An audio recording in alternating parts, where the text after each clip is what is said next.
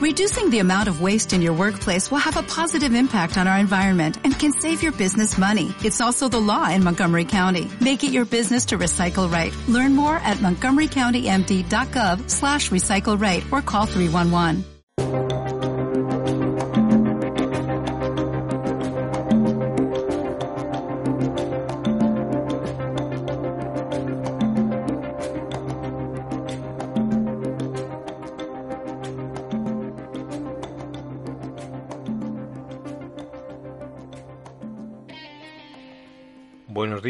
Buenas tardes o buenas noches. Vamos a por el capítulo 6 de tu historia de Roma. Un capítulo de inicio a fin repleto de guerra, donde se dio una de las batallas más famosas de todos los tiempos, la batalla de Cannas, en la que quedó patente el genio militar del cartaginés Aníbal. En la guerra era un estratega y no había manera de pararle los pies hasta que los romanos aprendieron a meterse dentro de su cabeza y leerle los pensamientos. Pero hay un pensamiento que nadie ha podido entender y todos los historiadores del mundo antiguo lo han intentado. Le costó, muy posiblemente, perder la guerra. Tu historia de Roma. Capítulo 6. La Segunda Guerra Púnica. Sus batallas. El contemporizador Barrón y Escipión el africano. Que nos venga a la memoria en estos momentos recordamos dos acciones no militares en la historia de las guerras con mucha similitud. Y decimos no militares porque van contra la lógica militar, si es que estas dos palabras se pueden juntar en la misma frase. Una de ellas fue el episodio de Dunkerque, en 1940, dentro de la Segunda Guerra Mundial, 200.000 soldados ingleses y cerca de 150.000 franceses se encontraban en la playa francesa a merced del ejército nazi cuando Hitler aprobó la orden de detener el avance. Esto les dio a los aliados la oportunidad de organizar una gran operación en la que hasta los pequeños barcos de particulares ingleses intervinieron para sacar de aquella ratonera a esos cientos de miles de soldados aliados enemigos. Fue incomprensible, como incomprensible fue el que Aníbal, una vez destruido el ejército romano en Canas y teniendo a Roma desguarnecida, decidiera pasar de largo y no rematar la faena. Tenía en su mano acabar con la Segunda Guerra Púnica, eliminando del mapa a la urbe, y no quiso hacerlo. Nadie sabe en qué estaba pensando en ese momento. Les dio tiempo a los romanos para organizarse de nuevo, y les apareció un Escipión, como a los nazis les aparecieron los avances del ejército soviético y el desembarco de Normandía. Por eso, al margen de las grandes batallas que se relatan, hemos querido iniciar este capítulo dando importancia a un hecho que no se produjo, que Aníbal tenía en su mano el que se produjera, y que hubiera podido cambiarlo todo, no solo el curso de la guerra, sino nuestra civilización actual. Los romanos estaban mal acostumbrados y fueron sorprendidos por el genio militar de Aníbal en una sucesión de batallas que resultaron desastrosas. Hubo de todo, también el populista que lo iba a solucionar todo, que apelaba a los sentimientos y que decía al pueblo romano lo que querían oír, pero que como los anteriores volvió a Roma con el rabo entre las piernas y acompañado de un joven Escipión que ya era la segunda vez que se salvaba de un desastre. Ese chico era un favorito de los dioses. Poco a poco, los romanos fueron entendiendo su estrategia y dónde radicaba la fuerza de Aníbal. Y esto, más el consejo de Marte y de Júpiter a Aníbal para que no se destruyera la ciudad, les dio el tiempo necesario para que los vencedores de la Segunda Guerra Púnica fueran de nuevo los romanos, ganando en tierras africanas y cartaginesas una batalla, la de Zama, Escipión empleó las tácticas guerreras del cartaginés. Venció, cambió la visión de la guerra para sus legiones y cambió también su espada. Le gustaba mucho la espada española. Tras la conclusión de la Primera Guerra Púnica, Roma también se encontraba exhausta. El ejército contaba con pocos hombres y la moneda se encontraba bajo mínimos. Aunque parezca mentira, ya se practicaba política monetaria en aquella época. El Tesoro romano tuvo que devaluar la moneda en un 83% nada menos. Se acababa de producir algo muy relevante. La guerra había sido ganada por el pueblo que de momento lo que había hecho era pagarla sin sacar ventaja alguna, aunque los campesinos comenzaban a aumentar sus exigencias políticas. La creación de la flota de guerra y comercial dio trabajo a una buena parte de los estratos más desfavorecidos de la población de la península itálica, y por lo tanto, con los cambios, se impusieron de nuevo las reformas. Entre el 221 y el 218 a.C., se presentó ante la Asamblea la ley Claudia, que según podemos leer en Livio, decía que ningún senador o hijo de senador podía poseer una nave con capacidad superior a 300 ánforas. O lo que es lo mismo, la nave era a la fuerza de uso personal y no podría por su escasa capacidad dedicarse al comercio, algo que todavía consideraban vergonzoso. Pero por muy vergonzoso que fuera, el ganar dinero era algo que podía superar esa vergüenza mirando hacia otro lado. Para evitarla recurrirían a terceros, hombres de paja o testaferros como se suele decir ahora, aunque esto no modifica para nada lo realmente importante. Y lo importante fue que esta ley fue promulgada contra la nobleza patricia y a favor de los llamados caballeros, que vieron la oportunidad de enriquecerse aún más si los apartaban del comercio marítimo. Hay quien opina que esta ley fue fruto de un acuerdo entre los plebeyos y los caballeros para fastidiar a los patricios. Como los plebeyos campesinos no habían sacado nada de aquella guerra, exigieron sus ganancias y éstas llegaron en forma de reparto de tierras. El tribuno de la plebe, Cayo Flaminio, pese a la oposición del Senado, logró aprobar en los comicios su ley para el reparto del agro gálico, en la región que antes ocupaban los senones, y es muy posible que este reparto de tierras fuera el motivo de una nueva invasión gala en la Italia central que fue sofocada después de varias batallas y en donde los romanos, de nuevo, tuvieron que movilizar a más de 150.000 hombres. Bueno, y el ejército romano, ya movilizados con sus más de 100.000 hombres, metidos en faena y con las armas en la mano, pues aprovecharon para introducirse en el Valle del Po, tomar su principal ciudad, Milán, y después pusieron su mirada en el este y en pocos años completaron la dominación de toda la península itálica. Roma ya era Italia entera. Pero no nos olvidemos de los cartagineses. En el bando cartaginés también volvieron sus fichas.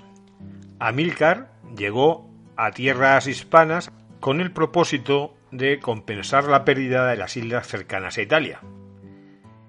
Ese era el motivo oficial, pero en realidad su idea era hacerse fuerte en las bases hispanas para desde allí penetrar en Italia. Antes de partir con un ejército no demasiado numeroso, se acercó a su templo preferido y en el altar del dios Baal Hamán hizo jurar tanto a su yerno Asdrúbal como a sus tres hijos, Aníbal, Asdrúbal y Magón, que vengarían a Cartago y que sentirían en sus corazones el odio eterno hacia los romanos, y se lo llevó consigo a la península ibérica para recordarles su promesa. Lo cierto es que en poco tiempo entró en las ciudades que se le habían revelado, trabajó en las minas de hierro extrayendo todo el mineral que pudo para fabricar armas y utensilios, se quedó con todo el comercio para obtener recursos y reclutó indígenas hasta conseguir un verdadero ejército. Lo hizo todo solo, sin obtener la más mínima ayuda de Cartago. Los romanos seguían, naturalmente, los acontecimientos y no acababan de convencerse de las intenciones de este habilidoso militar cartaginés, porque sus conquistas se estaban pasando, haciendo bueno el dicho popular, de la raya, y la raya estaba colocada en Masilia, la actual Marsella. Por lo tanto, decidieron preguntar a los cartagineses qué es lo que hacían allí, porque hasta allí llegaron. Amílcar, listo él, le respondió que esas conquistas no tenían otro objeto que el de obtener dinero para poder pagar los tributos que se les impusieron al finalizar la primera guerra púnica.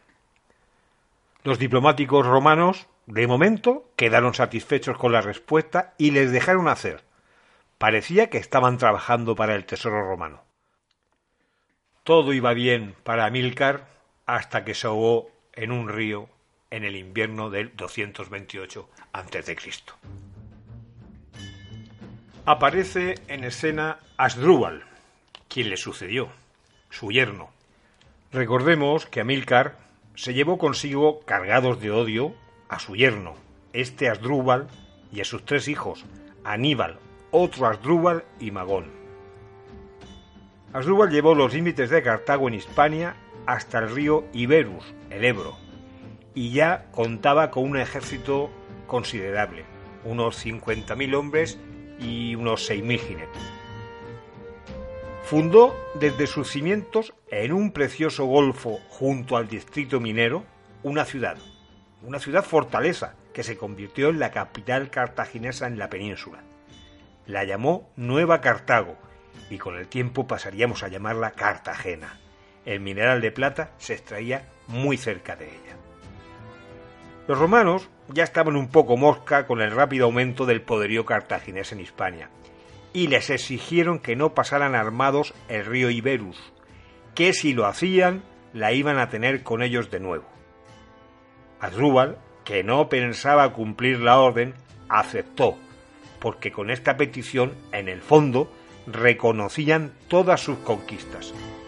La tibieza de los romanos se explica porque en esos momentos se encontraban amenazados, como acabamos de ver, por los galos, y el Senado romano no quería abrir dos frentes a la vez. Las fuentes históricas nos aseguran que Asdrúbal murió asesinado no por asuntos relacionados con el arte militar, sino por una mujer y por temas personales relacionados con otra clase de arte. Así que volvemos a cambiar de jefe militar y de personaje histórico. Esta vez el ejército proclamó a Aníbal, cuñado de Asdrúbal y primogénito de Amílcar.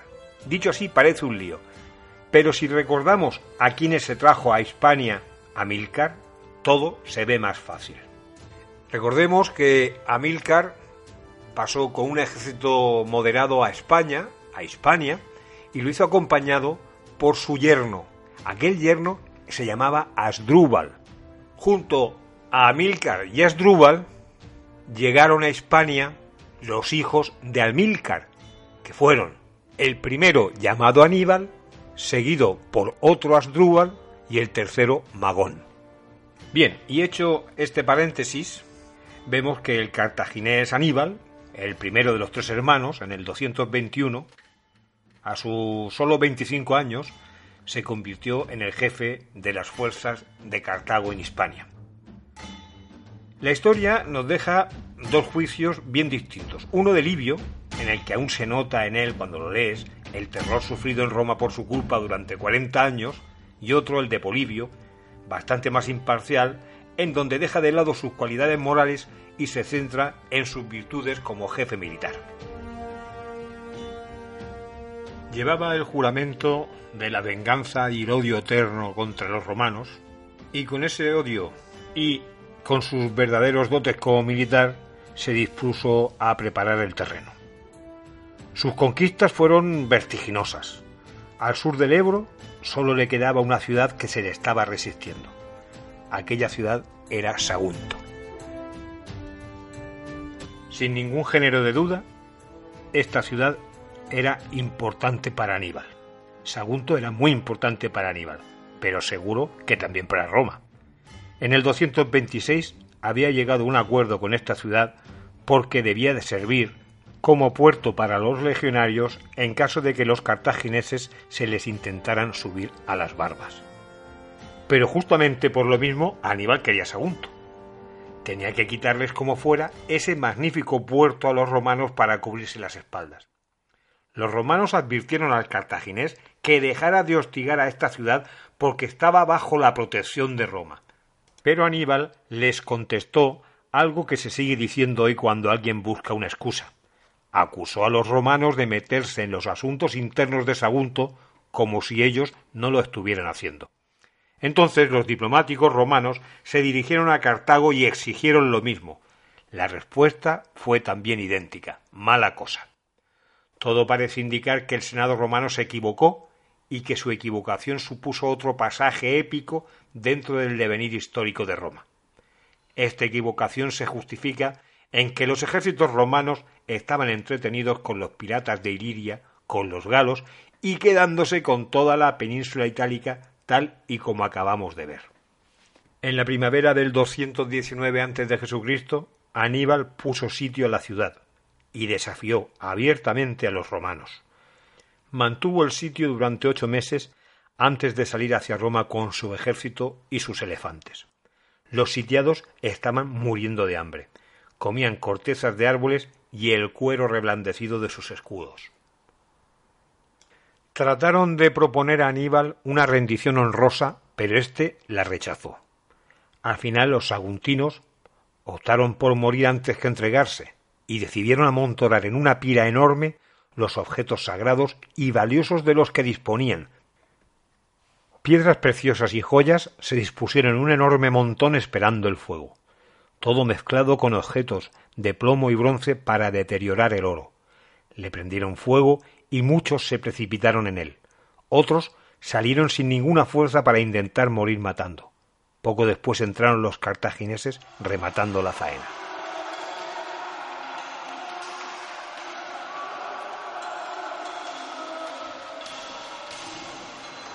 El historiador Kovalyov, en su gran libro sobre Roma, opina que el Senado romano debió enviar tropas para contener a los cartagineses y ayudar a Sagunto. Si lo hubiera hecho así, la guerra con Aníbal hubiera tomado un curso distinto, ya que éste, ocupado en España desde el primer momento, no habría podido realizar la expedición a Italia. Probablemente el Senado esperaba terminar, para ocuparse de Aníbal, otra guerra que había comenzado en los Balcanes y que los mantuvo ocupados más de veinte años con el objetivo de limpiar de piratas las costas que atacaban a las naves comerciales y que hacían imposible navegar con seguridad en el Adriático y en el Jónico. Tras el asalto final a Sagunto, dejó a su hermano, aquel Asdrúbal que se llamaba como yerno de Amílcar. Le dejó la misión de preparar los refuerzos y controlar el territorio. Aníbal partió con su ejército de cincuenta mil infantes, nueve mil jinetes y treinta elefantes. Cruzó el río Iberus bien armado por cierto, a pesar de que los romanos le habían dicho que no lo hicieran, y con su tropa compuesta de hispanos y libios, sin mercenarios pero con una idea en la cabeza, los aliados de Roma se separarían de ella si le ganaba unas cuantas batallas. La Segunda Guerra Púnica se declaró en la primavera del 218 a.C y el Senado tenía previstos dos golpes simultáneos, uno en África y otro en España. No contaban con el ataque de Aníbal cruzando los Alpes. Roma era dueña del Mediterráneo y la flota cartaginesa no podía hacerle frente. El mayor problema que representaba el ataque cartaginés cruzando los Alpes era la intendencia. Era muy difícil proveerlos de alimentos, y Aníbal según Polibio, zanjó la cuestión diciendo, ante la sorpresa de todos los oficiales presentes, que ese era un asunto resuelto. Era necesario enseñar a los soldados a alimentarse con carne humana y que había que preocuparse porque adquirieran lo antes posible esa fea costumbre. Así era el personaje.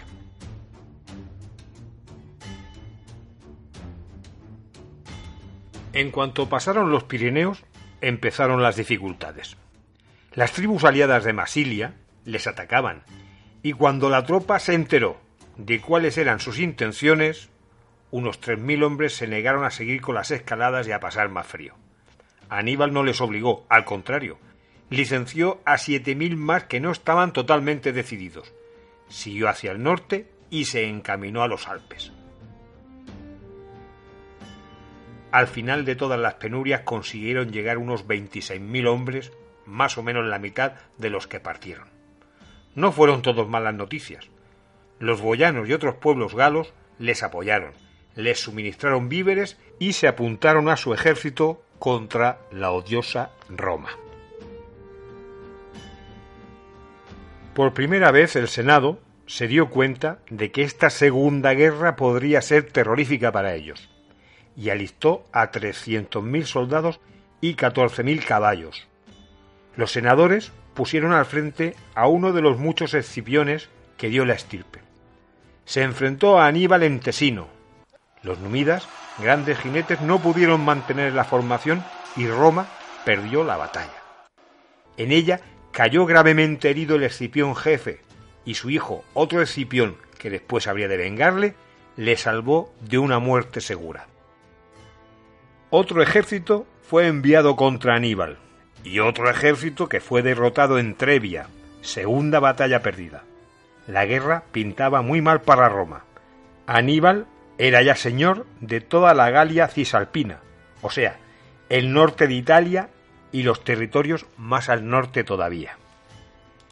Así estaban las cosas cuando Cayo Flaminio, al mando de 30.000 hombres, fue en busca del cartaginés. Además de la impedimenta propia para la guerra, llevaba una columna de carros que transportaba las cadenas destinadas a Aníbal y a los suyos. Aníbal eludió la batalla y con escaramuzas atrajo al enemigo a orillas del lago Trasimeno, rodeado de colinas y de bosques en donde se ocultaba su caballería. Los romanos quedaron envueltos y casi nadie se salvó. Flaminio tampoco. Los carros cargados de cadenas se quedaron allí. Pero, a pesar de estos éxitos, a Aníbal una sola cosa le pasaba por la cabeza. Ya dijimos al principio cuáles eran sus previsiones. Pensaba que después de unas batallas perdidas, los aliados de Roma la abandonarían, y esto no estaba ocurriendo. Más bien todo lo contrario. Estaban demostrando una metálica unidad con Roma cuanto más se acercaba a la urbe. Las ciudades a pesar de sus éxitos, cerraban las puertas al ejército y no lo aprovisionaban. En vista de esto, el cartaginés decidió buscar tierras más hospitalarias y se dirigió al Adriático. Tras estos tres triunfos en tres batallas consecutivas cuerpo a cuerpo, sus soldados se encontraban con la necesidad de descansar. Y además de esto, parece ser que Aníbal estaba enfermo sufría un ataque agudo de tracoma que hacía que sus ojos no pudieran ver correctamente. Los aliados galos veían perfectamente, no tenían ningún problema de esa clase. Por lo tanto, advertían que se alejaban de sus tierras y eso no les gustaba, por lo que muchos decidieron volver desertando. Ante esta nueva situación, Aníbal solicitó refuerzos a Cartago, pero no consiguió convencer al gobierno cartaginés. Volvió sus ojos hacia su hermano Asdrúbal, que estaba en Hispania, y le envió la misma petición. Su hermano se quedó encargado de controlar las cosas allí, pero no podía moverse porque una expedición romana había conseguido llegar a esas tierras. Aníbal estaba preocupado ya y dándole vueltas a esa preocupación se dirigió hacia el sur, y allí se encontró con otro romano dispuesto a librar a Roma de cartagineses. El senador Quinto Fabio Máximo fue nombrado dictador y planeó su batalla de forma no convencional. De ninguna manera pensaba caer de nuevo en las emboscadas cartaginesas y planeó con sumo cuidado las suyas propias, no dejándose atraer a la batalla que quería Aníbal. Quinto Fabio emprendía escaramuzas y se retiraba. Con paciencia pensaba poner el hambre y el cansancio de su parte para minar la moral de su enemigo, algo que parece ser que estaba logrando por lo novedoso de la manera de actuar del ejército romano. Fabio era plenamente consciente de la superioridad de la caballería cartaginesa y no pensaba dejarla actuar como se había hecho hasta ahora. Fue el primero que se dio cuenta. Como suele ocurrir en estos casos, en la urbe no se entendió demasiado bien su estrategia. Y lo que los ciudadanos romanos veían era que las legiones más fértiles de Italia eran devastadas, mientras que el dictador seguía a Aníbal sin iniciar ninguna acción contundente que se lo impidiera. La opinión pública comenzó a demostrar descontento y sus contrincantes políticos empezaron a usar el apodo, para referirse a Fabio, de el temporizador, con el que ha pasado a la historia. No obstante, hubo algo que superó la paciencia de Quinto Fabio, a lo que debemos añadir seguramente la presión que llegaba desde la urbe. Fue que Aníbal asoló la campaña, la saqueó y con su gran botín se dirigía a Apulia para pasar plácidamente el invierno. El dictador cerró todos los pasos y cerca de aquel al que se acercaban los cartagineses estableció su campamento ordenando a cuatro mil hombres mantener la posición. Aníbal demostró quién era. Por la noche reunió dos mil bueyes, ató a sus cuernos antorchas encendidas y los condujo en dirección a un paso cercano. Los romanos entendieron que miles de cartagineses se movían hacia ese otro paso, y acudieron a reforzarlo hasta que se toparon con dos mil bueyes muy iluminados. Ya era tarde. Los cartagineses pasaron por donde tenían previsto, sin oposición alguna, como Pedro por su calle, y los soldados cartagineses admiraron aún más a su jefe. Cuando se conoció que los romanos habían caído en este engaño, Fabio fue llamado a Roma con la excusa de que había que realizar algún que otro ritual religioso, y se las ingeniaron para cambiar de jefe, eligiendo a un tal Minucio como comandante del ejército romano. Minucio se inauguró con victorias sobre los saqueadores, mientras Aníbal admiraba en Apulia todo lo saqueado. Ya era hora de que los romanos pudieran celebrar algo, aunque fuera de menor entidad. Invistieron a Minucio con los mismos poderes que a Fabio, se llenaron de esperanza en un futuro sin Aníbal y rezaron y ofrecieron sacrificio a todos los dioses que pudieron. Quinto Fabio seguía siendo dictador.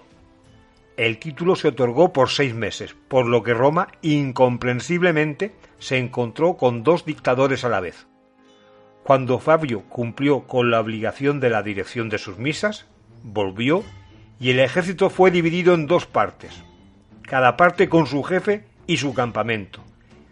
Esta ventaja nunca se le tuvo que ofrecer a Aníbal, que ya estaba resolviendo el crucigrama de cómo sacarle producto a aquella insólita situación. Minucio estaba envalentonado por sus éxitos anteriores y fue atraído por Aníbal, cayó en una emboscada cartaginesa y hubiera sido totalmente destruido si Fabio no hubiera acudido en su ayuda. Esta lección, que ya debía haberla sabido, Minucio la aprendió con la práctica. Costó un montón de vida la estupidez de dividir los ejércitos y darle la mitad al segundo dictador. Los ejércitos romanos fueron unidos y Minucio regresó a su antiguo cargo de jefe de caballería. Al finalizar los seis meses, Fabio entregó el mando. En el 216 a.C., las elecciones fueron a cara de perro. Por el partido senatorial fue elegido por los pelos Lucio Emilio Paulo.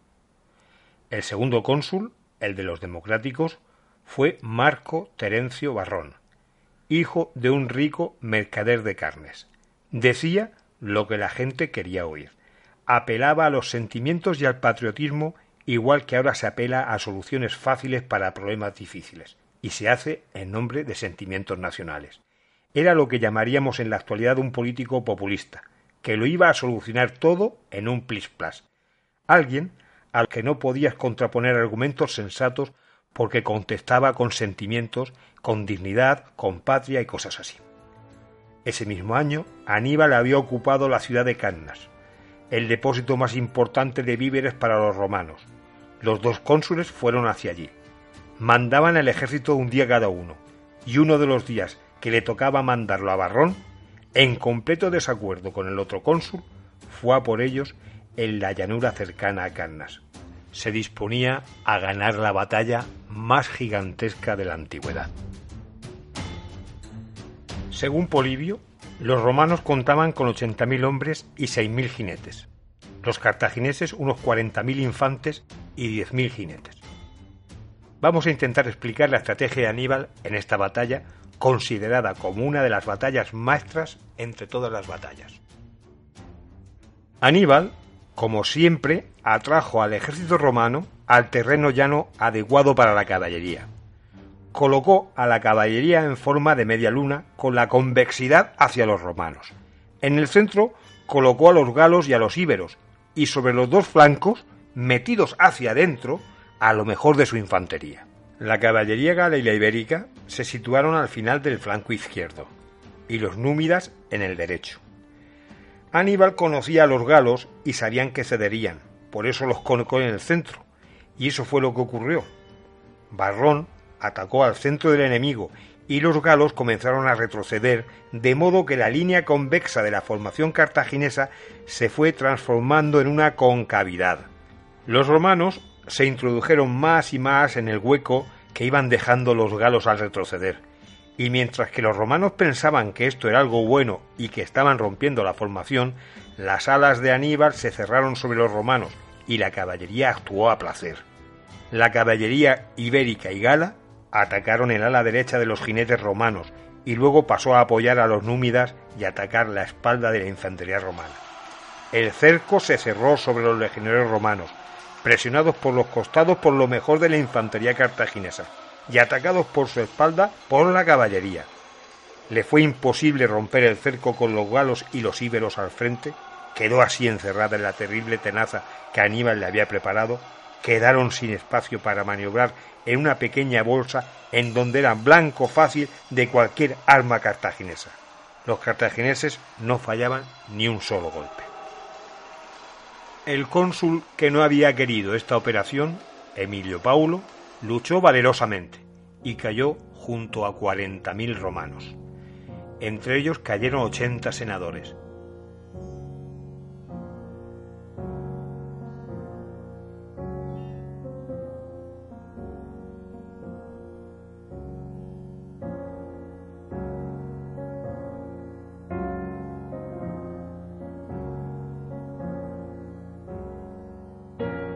pero el capricho del destino a veces no se entiende muy bien, y Barrón logró escapar junto al joven Escipión, que ya era la segunda vez que lo hacía, y volvieron a Roma. Cannas permanece en la historia de la estrategia militar como un ejemplo jamás superado. Y Aníbal pudo presumir de ser el único general capaz de derrotar cuatro veces a los legionarios de Roma.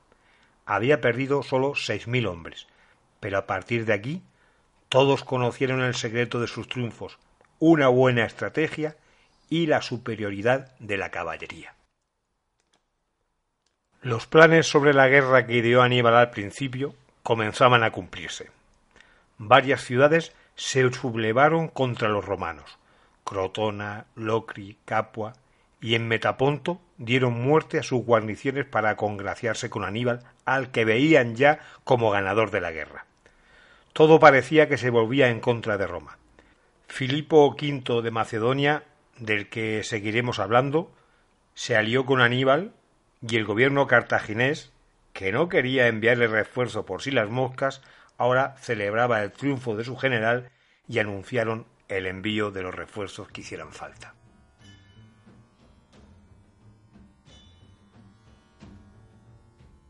Pero el pueblo romano seguía en pie. Esos ciudadanos no querían de ninguna forma dejar de serlo. El joven Escipión les dirigió encendidas palabras. Las matronas romanas barrían los templos con sus cabellos y llevaron al tesoro sus joyas y utensilios valiosos.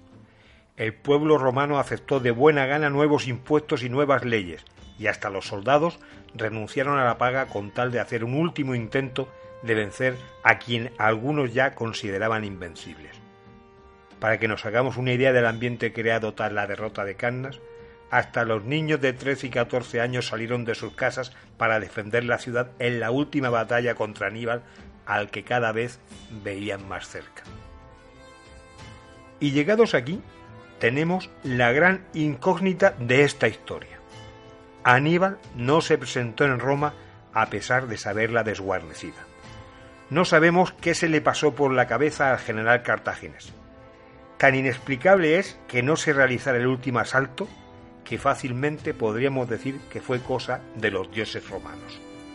Lo cierto es que después de varias escaramuzas dialécticas sobre intercambio de prisioneros y alguna indemnización rechazada, el ejército cartaginés pasó de largo y se dirigió a Capua.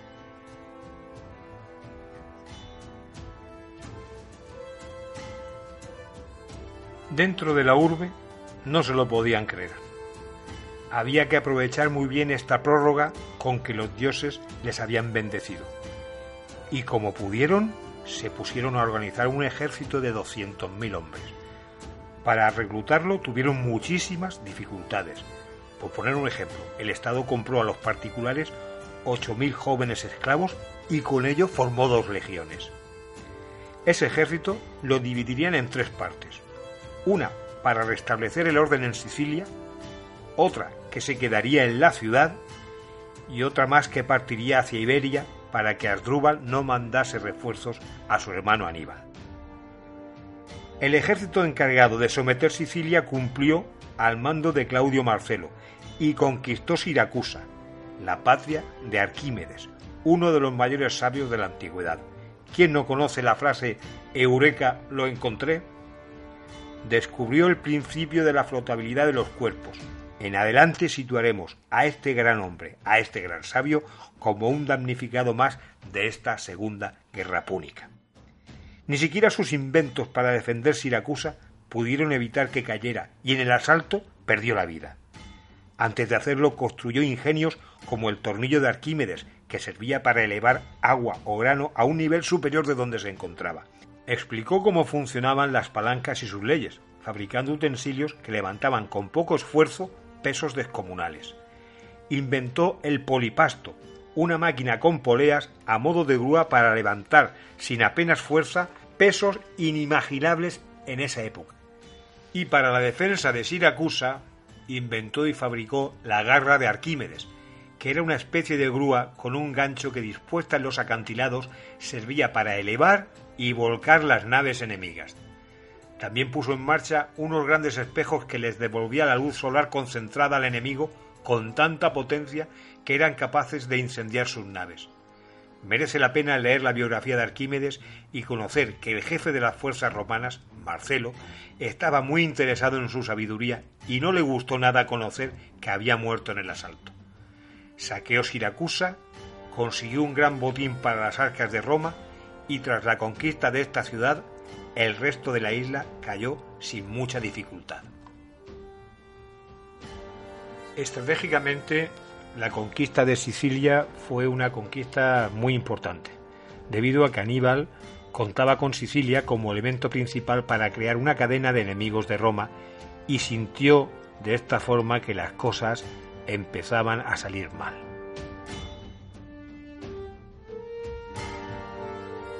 Ya vimos que Filipo V de Macedonia se apuntó al carro cartaginés y acordó hacer la guerra contra Roma a cambio de que se le reconocieran sus derechos.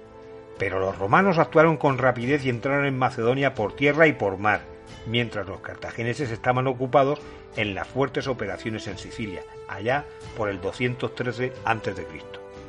Los macedonios se rehicieron y le tocó el turno a la diplomacia romana, sublevándole a distintos pueblos de alrededor, incluido Pérgamo. En el 208, las flotas de Roma y de Pérgamo se reunieron frente a la cartaginesa sin plantear batalla.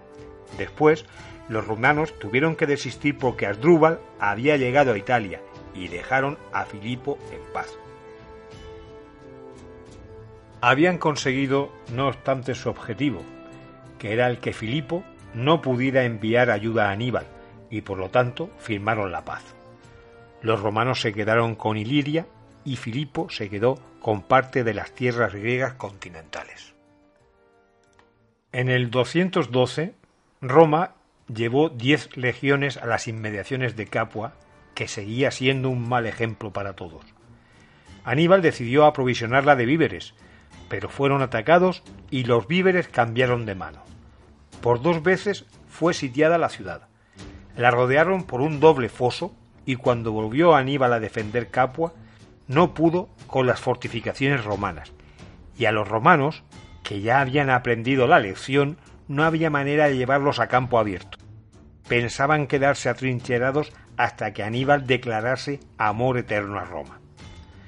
El genio militar de Aníbal no paraba de buscar soluciones y decidió sacar a los romanos de sus agujeros y de sus empalizadas, marchando sobre Roma. Aníbal ante portas era la frase que repetían los ciudadanos romanos aterrorizados. Tocaba rezar y que las mujeres volvieran a usar sus cabellos en los templos.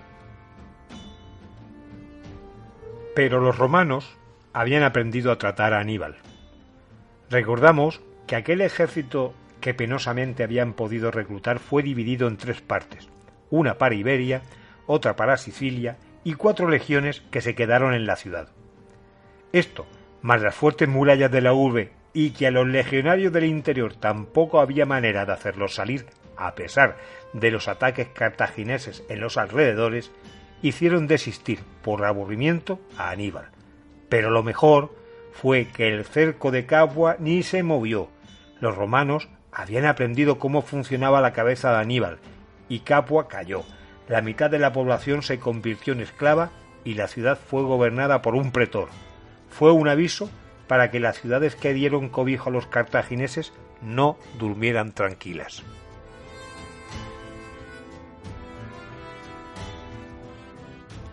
Eran muchos los escipiones que pululaban por el ejército. A dos de ellos los mandaron con los legionarios a Iberia para controlar a Asdrúbal. Unas veces vencieron y otras fueron vencidos. En una de las batallas cayeron en combate. Y para sustituir a Escipiones, el Senado pensó que lo mejor era otro Escipión.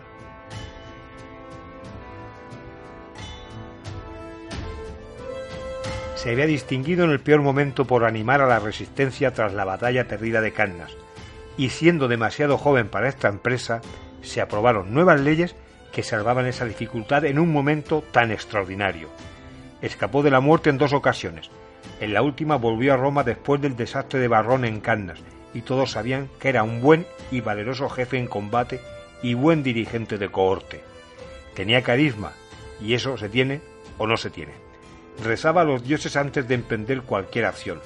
Eso en estos momentos también era importante. Además, los romanos no gozaban de un plantel demasiado extenso de capitanes, así que, con sus cosas de comandante en jefe y un numeroso grupo de soldados, se embarcó hacia tierras hispanas. Su objetivo, meterle mano a Nueva Cartago. Publio Cornelio Escipión tenía que cruzar a nado junto con su ejército una zona pantanosa que acababa en el mar. Arengó a sus soldados diciendo que el dios Neptuno se le había aparecido en sueños diciéndole que cuando él lo ordenase podrían caminar sobre las aguas. Los soldados llevaban pegado a su cuerpo una buena cantidad de kilos. Las armas, la coraza, el escudo y demás impedimento hacían que dudaran del sueño de su jefe. Hubieran preferido que Neptuno se les hubiera aparecido directamente a ellos. Cuando llegó el momento, Escipión corrió hacia las aguas y el ejército le siguió cruzándolas había aprendido de los pescadores en su paso por Tarragona el juego de las mareas altas y bajas, y esperó el momento oportuno. Al grito de milagro salido de las gargantas de los legionarios, redoblaron la fe en su jefe y redoblaron sus fuerzas para conquistar la ciudad. Así fue como se contó en Roma la toma de Cartagena. Sea como fuere, fue un golpe moral muy importante que le hizo quedarse con los territorios cartagineses en Hispania. Asdrúbal, que ya no pintaba nada allí, partió para ayudar a su hermano Aníbal, como hemos visto cuando hablábamos de la guerra contra Filipo. Pero los romanos interceptaron un mensaje suyo al jefe cartaginés dando cuenta de su llegada y de qué forma se uniría a él, y por lo tanto los romanos jugaban con una enorme ventaja.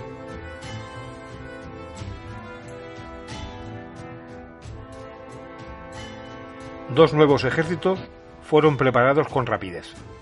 Uno de ellos trató de inmovilizar a Aníbal en Apulia, que no mostró inquietud alguna porque no le había llegado el mensaje de su hermano, mientras que el otro eligió el punto más favorable para atacar por sorpresa a Asdrúbal y lo exterminó. Aníbal perdió a su hermano y un ojo a causa del tracoma. El ojo que le quedaba fue suficiente para reconocer la cabeza que le mandaron los romanos. Era la de su hermano, un hermano al que se sentía profundamente unido. Todo poco a poco iba cambiando. Las ciudades, tras el escarmiento de Capua, temían a Aníbal, pero hacían lo que podían para esquivar ayudarla porque también temían a Roma. Escipión, al que le dieron un ejército más poderoso, embarcó hacia África y la guerra dio la vuelta. Ahora tocaba defenderse de los romanos.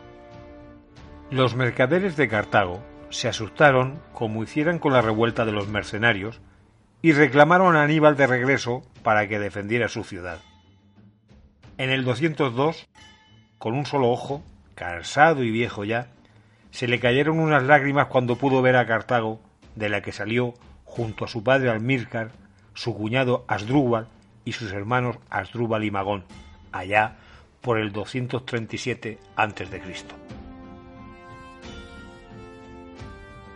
Con los dos ejércitos frente a frente y observándose mutuamente durante meses, Publio Cornelio recibió otra visita de los dioses en forma de ayuda desde Numidia. Su rey, Masinisa, andaba en conflicto con Cartago porque lo habían tirado del trono, y el que lo había tirado, un tal Sífax, era ahora amigo íntimo de Cartago. Por lo tanto, aquel rey despechado, en beneficio propio y de Roma, puso a su caballería numida al lado de Escipión y todos sabían del prestigio en combate de estos jefes numidas. Aníbal no quedó nada contento con este asunto y propició una reunión entre los dos generales para encontrar una solución amistosa.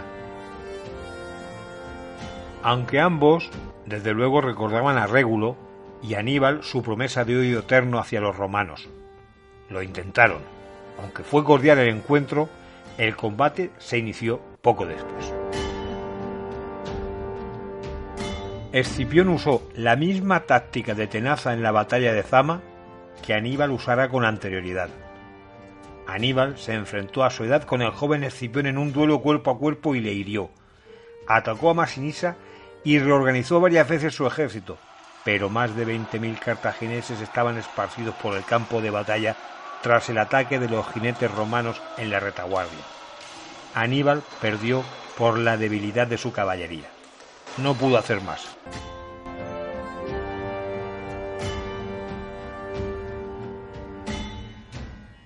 A galope y cubierto de sangre entró en Cartago. Aseguró al Senado cartaginés que no había perdido una batalla, sino la guerra, y les aconsejó que firmaran un tratado de paz. Así terminó la batalla de Zama y la Segunda Guerra Púnica.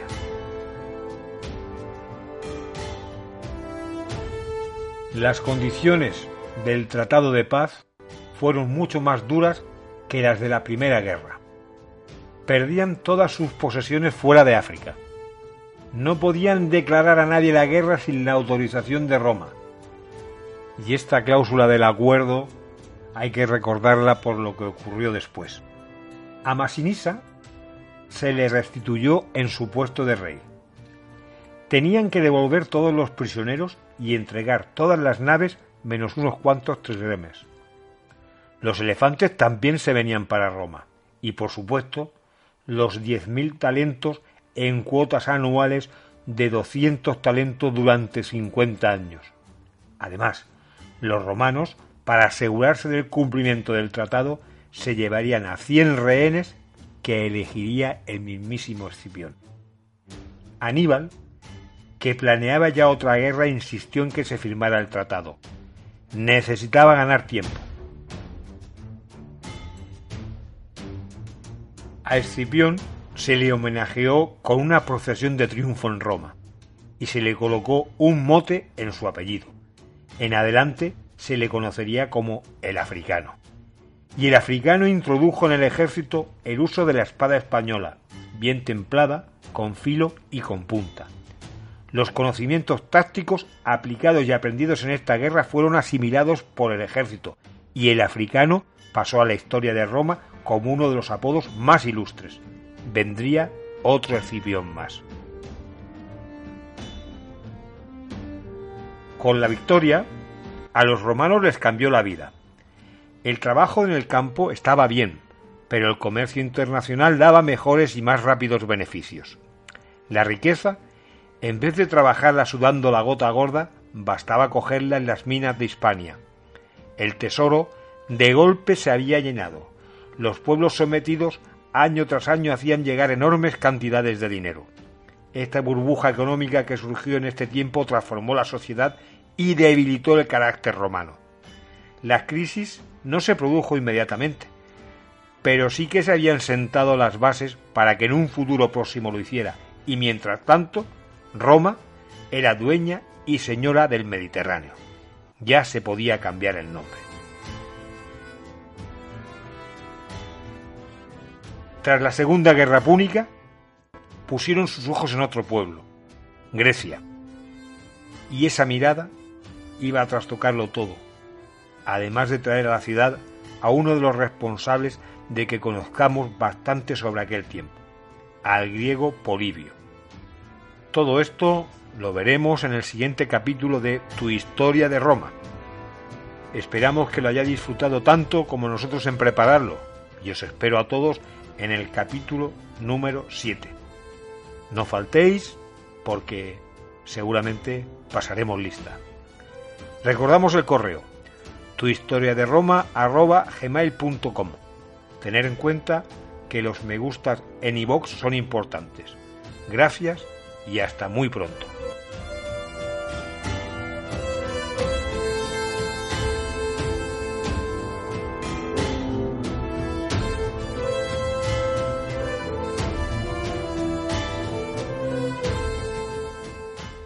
¿No se merece tu familia lo mejor? Entonces, ¿por qué no los mejores huevos? Ahora, Egglands Best están disponibles en deliciosas opciones. Huevos clásicos, de gallina libre de jaula y orgánicos de Egglands, que ofrecen un sabor más delicioso y fresco de granja que le encantará a tu familia. En comparación con los huevos ordinarios, Egglands Best contiene la mejor nutrición como 6 veces más vitamina D, 10 veces más vitamina E y el doble de omega 3 y B12. Solo Egglands Best. Mejor sabor, mejor nutrición, mejores huevos. Visita egglandsbest.com para más información.